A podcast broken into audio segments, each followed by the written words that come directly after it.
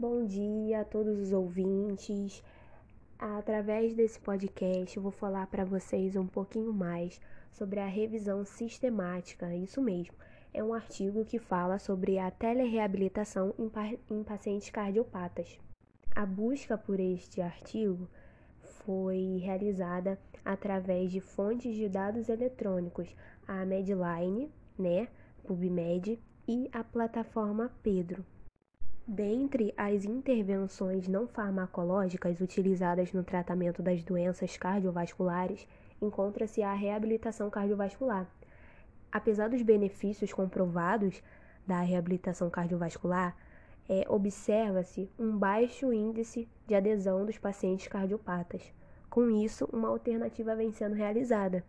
A telereabilitação ela tem ganhado um espaço e muitos estudos estão sendo realizados para verificar a sua eficácia. Então, vamos falar sobre a reabilitação cardíaca utilizando a telereabilitação? Então, é, ela é uma alternativa muito viável e segura. É, ela apresenta alta adesão dos pacientes cardiopatas e ela pode ser utilizada em, em adição né, aos programas de reabilitação cardiovascular e convencionais, ou ainda de maneira isolada. As doenças cardiovasculares, DCV, né, elas mostram-se cada vez mais frequentes. Sua epidemiologia ela tem sido comparada às grandes endemias dos séculos passados.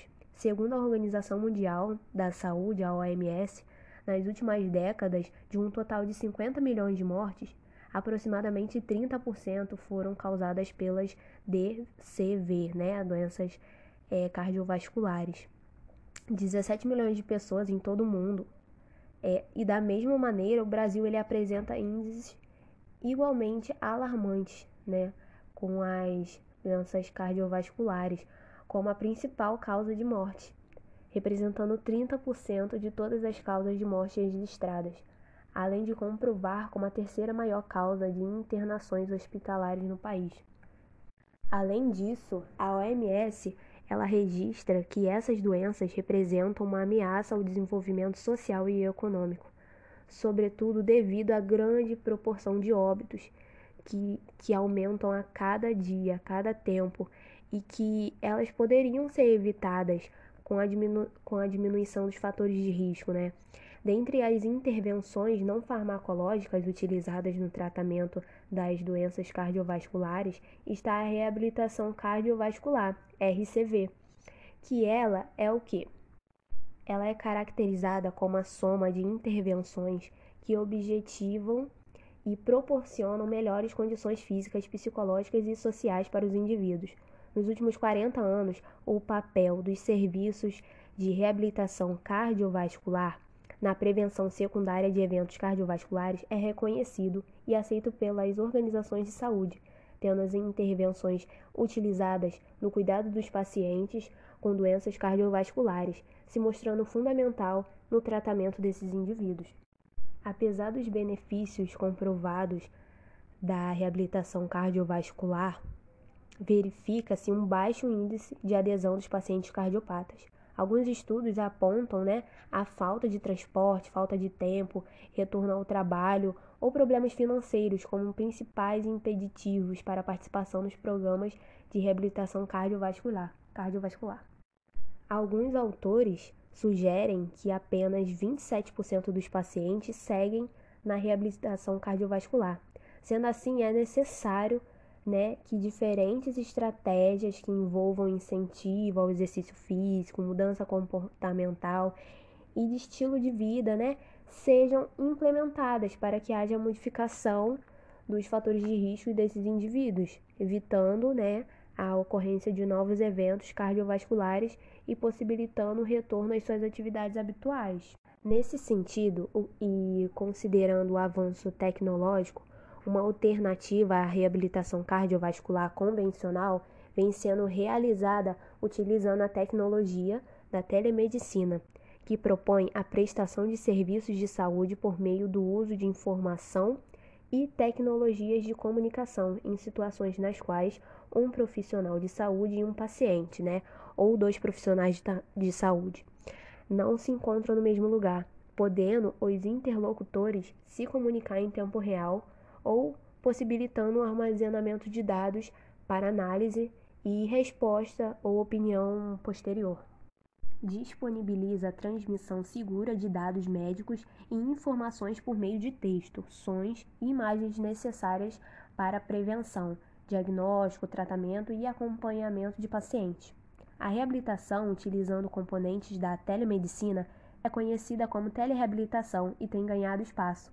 Muitos estudos estão sendo realizados, né, para verificar sua eficácia, mas são heterogêneos e utilizam vários instrumentos para realizar a telereabilitação. Sendo assim, este trabalho tem por objetivo, né, revisar a literatura e verificar a eficácia da telereabilitação na população cardíaca. Então fica comigo para você entender mais um pouco. Agora eu vou te contar sobre os critérios de inclusão e exclusão.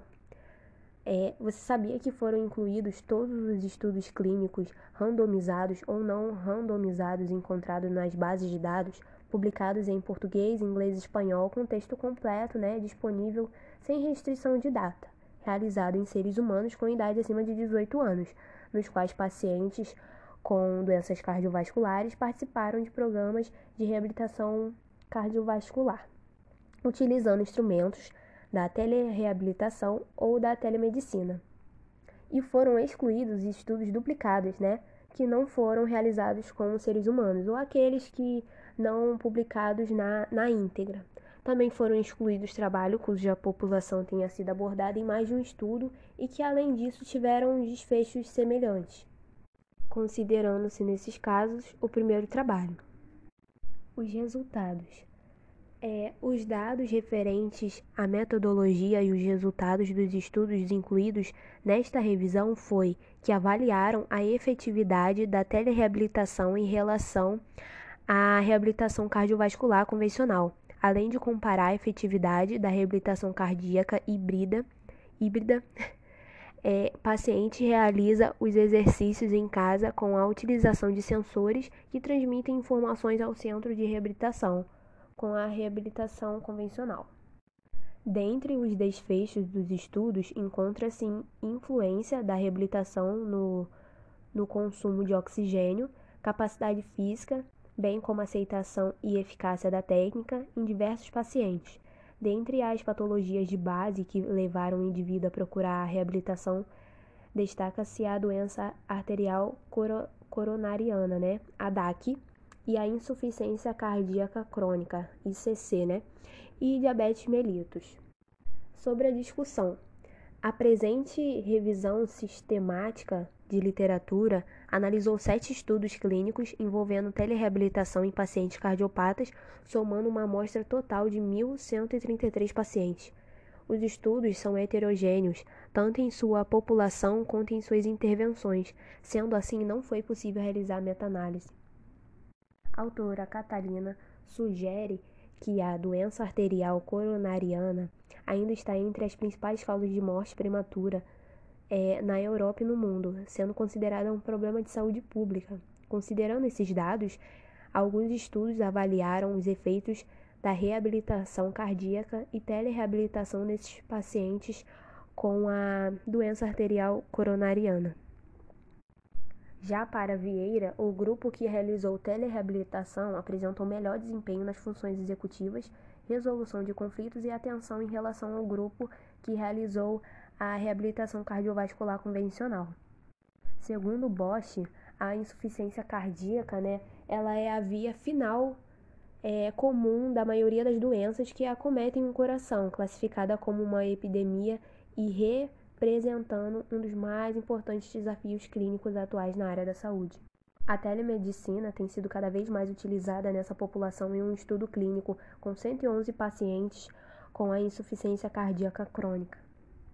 Em um estudo realizado com 112 pacientes com diagnóstico de insuficiência cardíaca e doença pulmonar obstrutiva crônica, né, a DPOC, um programa de telereabilitação domiciliar, promoveu aumento na distância caminhada, na redução da dispneia e na melhora da funcionalidade desses indivíduos. quando comparados ao grupo que realizou a RCV, a reabilitação cardiovascular convencional, né? Confirmando que programas de telereabilitação são viáveis e efetivos em pacientes com IC, com insuficiência cardíaca e a DPOC, né? A reabilitação cardíaca híbrida, ela vem sendo utilizada também em pacientes que apresentaram infarto agudo do miocárdio.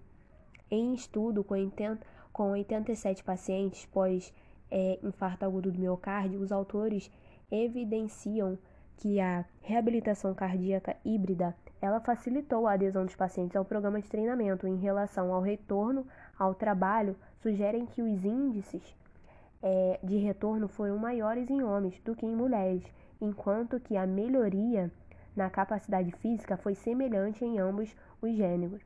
Os gêneros. Da mesma forma que os estudos analisados até o momento, autores confirmam em uma amostra de 365 pacientes que a reabilitação cardíaca híbrida ela vem utilizando a telereabilitação, né? E ela resultou em uma melhoria significativa na capacidade funcional, constituindo uma forma de reabilitação viável, segura e bem aceita pelos pacientes com alto índice de adesão. Concluindo, né? É, após a análise dos estudos, é, esse artigo é, conclui que a reabilitação cardíaca híbrida e a reabilitação domiciliar, utilizando a telereabilitação, são alternativas viáveis e seguras, e elas apresentam alta adesão dos pacientes cardiopatas e podem ser utilizadas em adição aos programas de reabilitação cardiovasculares convencional ou ainda de maneira isolada. Além disso, elas auxiliam na melhora de questões relacionadas com depressão, né, capacidade funcional e nível de atividade física. E é isso. Tenham um bom dia, espero que, que tenham gostado dessa revisão sobre a telereabilitação em pacientes cardiopatas e até a próxima.